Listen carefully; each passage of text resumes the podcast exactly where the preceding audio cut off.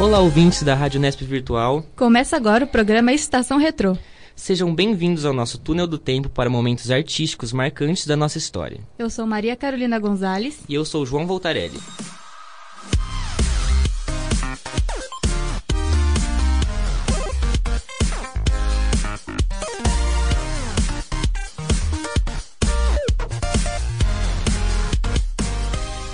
Programa de hoje, nós vamos falar sobre o aniversário de 80 anos de um dos super-heróis mais queridos do mundo. A capacidade de voar e a super força só não o tornam mais conhecido do que a sua roupa azul e vermelha. Ele, que foi além das revistas e expandiu o mundo dos quadrinhos para o rádio, a televisão e o cinema. Nós estamos falando do Homem de Aço, do nosso super-homem.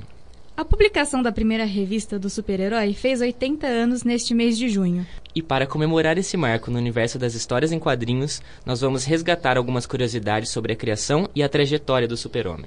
E para conversar com a gente durante o programa, é com muita honra que recebemos Vitor Evangelista. Vitor é aluno de jornalismo aqui na Unesp de Bauru. Seja bem-vindo aos microfones do Estação Retro, Vitor. É, muito obrigado pela oportunidade de conversar aqui sobre o universo super-heróis. Bem-vindo, Vitor. Obrigado pela participação. Agora conta pra gente, que, que você acha é, que diferencia o super-homem de outros heróis? É, além dele ter sido o primeiro super-herói criado e logo de cara os criadores já lançaram todos os poderes possíveis, ele tem o, lance do, de voar, visão de calor, sopro de gelo, super força. É, um, um dos fatores que eu acho que torna o Superman muito interessante é o lance divino dele. Ele tem todos os poderes de um deus, mas ele não, não pode atuar como um deus. É, eu lembro até hoje de uma cena do filme de 2006 do Brian Singer, que o, o Brandon Rolfe, que interpreta o Clark Kent, ele tá voando e ele tá ouvindo muito todos os, os clamores da Terra, ele ouve todos os, os choros, a, toda a morte que tá vindo, mas ele não pode fazer nada, porque ele não tem todo esse poder. E a, além disso, eu gosto muito de analisar como a globalização ela mudou o Superman.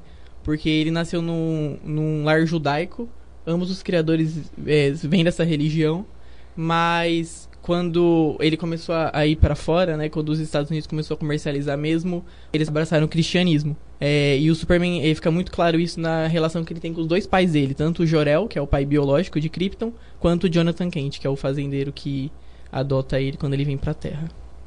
É, vamos falar um pouquinho sobre a criação do Super-Homem. Então, o Super-Homem ele foi criado por Jerry Siegel e Joe Shuster.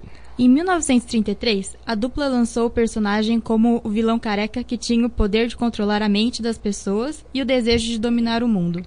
Felizmente, essa versão não teve tanto sucesso e a dupla teve que repensar o personagem como um super-herói. Apesar do Super-Homem ter se tornado muito famoso, o mesmo não aconteceu com seus criadores.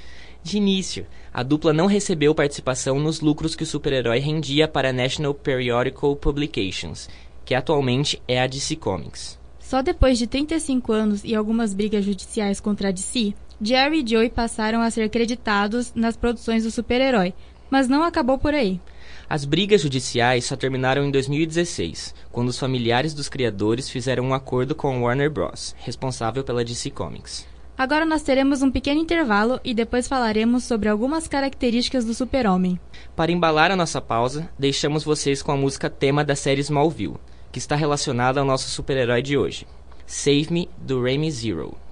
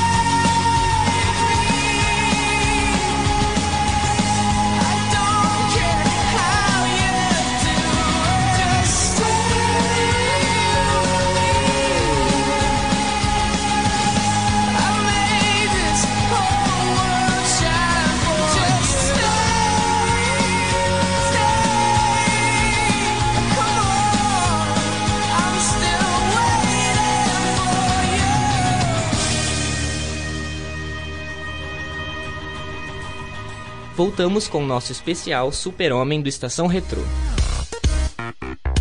Todos nós sabemos que o super-homem tem a super força e a capacidade de voar.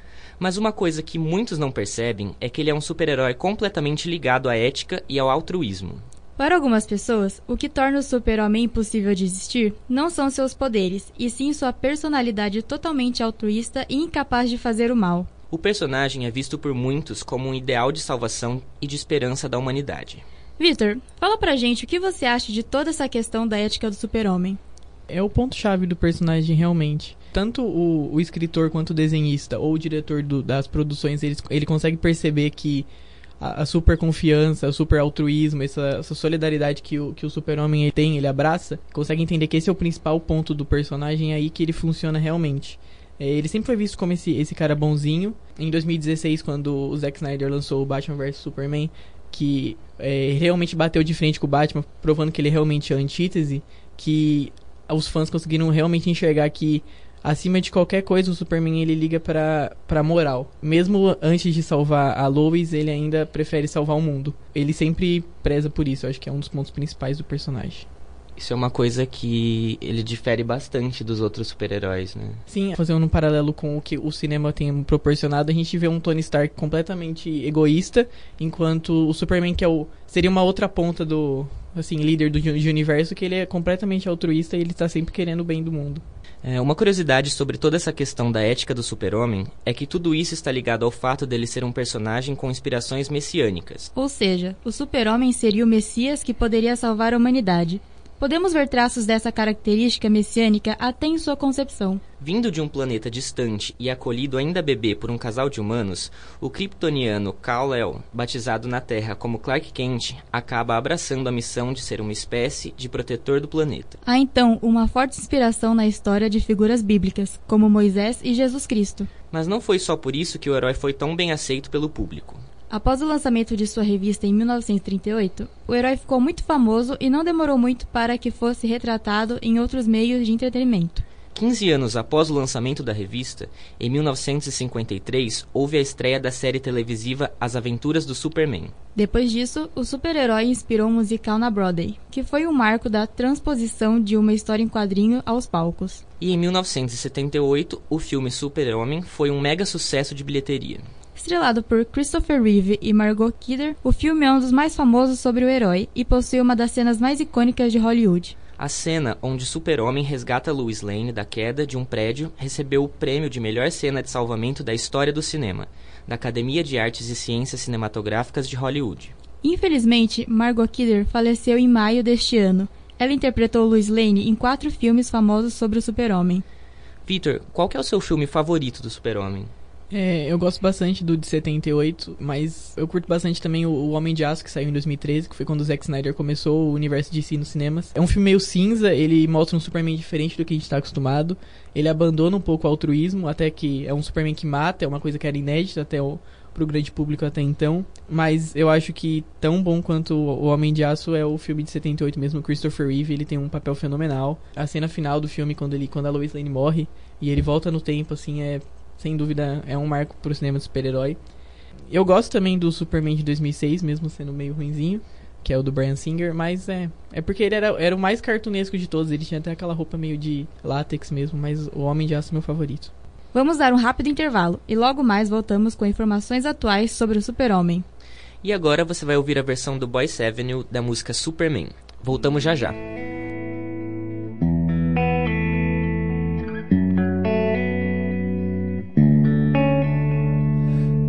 Can't stand to fly. I'm not that naive. I'm just out to find the better part of me. I'm more than a bird. I'm more than a plane. I'm more than some pretty face beside a train. And it's not easy to be me.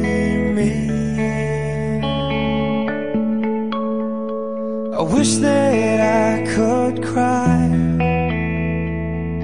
fall upon my knees, find a way to lie. about a home I'll never see.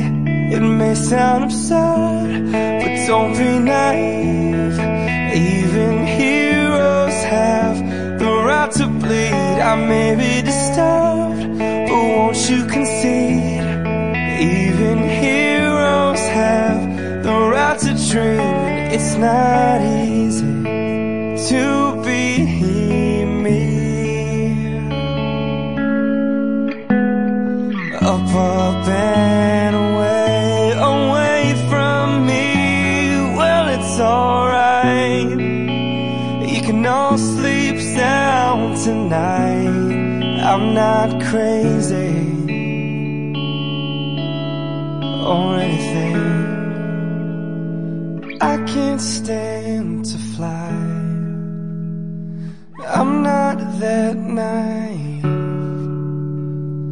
Men weren't meant to ride with clowns between their knees. I'm only a man in a silly red sheet, digging for kryptonite on this one-way street. Only a man in a funny red sheet, looking for special things inside of me, inside of me, inside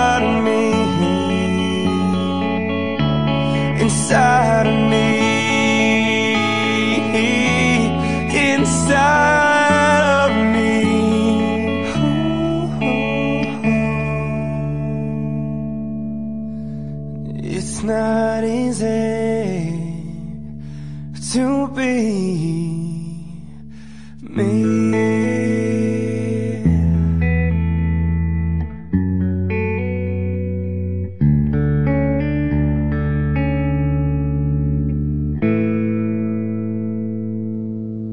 Estamos de volta com o terceiro bloco do Estação Retrô.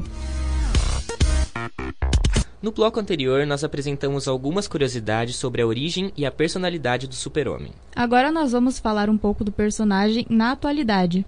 O Super-Homem serviu como base para muitos outros heróis. E temos hoje em dia a série Supergirl, que tem uma ligação direta com o Super-Homem. A série se trata de uma mulher vinda do planeta Krypton que foi enviada à Terra para cuidar de seu primo, Super-Homem, quando seu planeta natal estava sendo destruído. Vitor, o que você acha sobre a série? É, dessa leva de novas séries de super-herói que a, que a rede CW produz, é a mais levinha mesmo, é uma série que não se leva tanto a sério.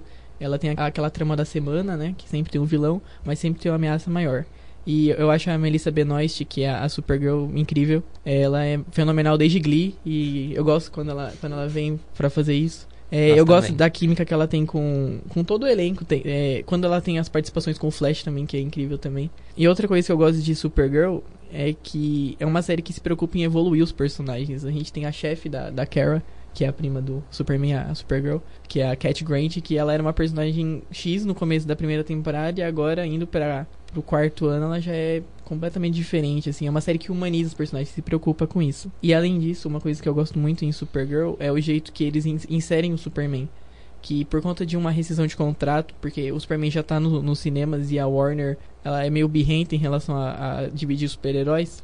Ele aparece no, na Premiere do segundo ano, né? Ele é uma figura que, como a série é criada e, e produzida por mulheres, é, a Supergirl é sempre deixada em primeiro plano. E o Superman nunca é algo a mais, sabe? Ele sempre tá ali ajudando ela, ele é sempre um ponto de apoio, porque querendo ou não, ela quem veio cuidar dele, né? Então é um negócio que, que a série conseguiu prevalecer. Agora em 2018, nós comemoramos 80 anos do lançamento da primeira revista do personagem. Na capa de sua primeira edição, o herói aparece destruindo um carro e assustando os personagens em sua volta. A explicação para a destruição do carro é que na verdade o Super-Homem está salvando Lois Lane de um sequestro. Essa capa se tornou um marco histórico no universo dos quadrinhos. Um exemplar dessa primeira edição foi leiloado em 2014 por mais de 3 milhões de dólares. Vitor, você tem alguma história em quadrinho de Super-Homem que é a sua favorita? Eu gosto muito de, um, de uma mega saga que saiu nos anos 90 e 96, chama Reino do Amanhã. Que foi escrita pelo Mark Waid e desenhada pelo Alex Ross, que é um dos melhores quadrinistas atuais. É um gibi que é, ele é futurista, ele, ele mostra que a, a Lois está morta, o Coringa matou a Lois, e o Superman ele se tornou recluso. Ele vive numa fazenda, ele não tem mais nenhum contato com super-heróis, até porque o mundo desistiu desse mundo de heróis, assim. Os, os, humanos que tomam as próprias decisões. E nessa saga ela é meio bíblica, tem a figura da morte que, que anda com um padre que morre. E ele caminha, ele quer entender por que, que os super-heróis chegaram a esse ponto. E o, o, Superman, ele é mostrado de um jeito totalmente diferente, porque depois que a, a, mulher dele morre, ele desiste de tudo. É como se fosse um apocalipse bíblico da, da DC Comics. E além disso, quando saiu aquele jogo Injustice, que mostrava o Superman raivoso, assim, com, com base nesse sucesso, eles lançaram a série de gibis, que é o Injustiça, Deuses Entre Nós, que é composta por cinco anos de histórias que mostram como o Superman chegou àquele ponto. É interessante psicologicamente de como o Clark Kent, que era o bom moço, ele chega até o ponto de matar o Batman por causa de uma coisa que o Coringa fez. Bom, infelizmente nós estamos ficando sem tempo. Para encerrar o nosso programa, gostaríamos de agradecer nosso convidado Vitor Evangelista.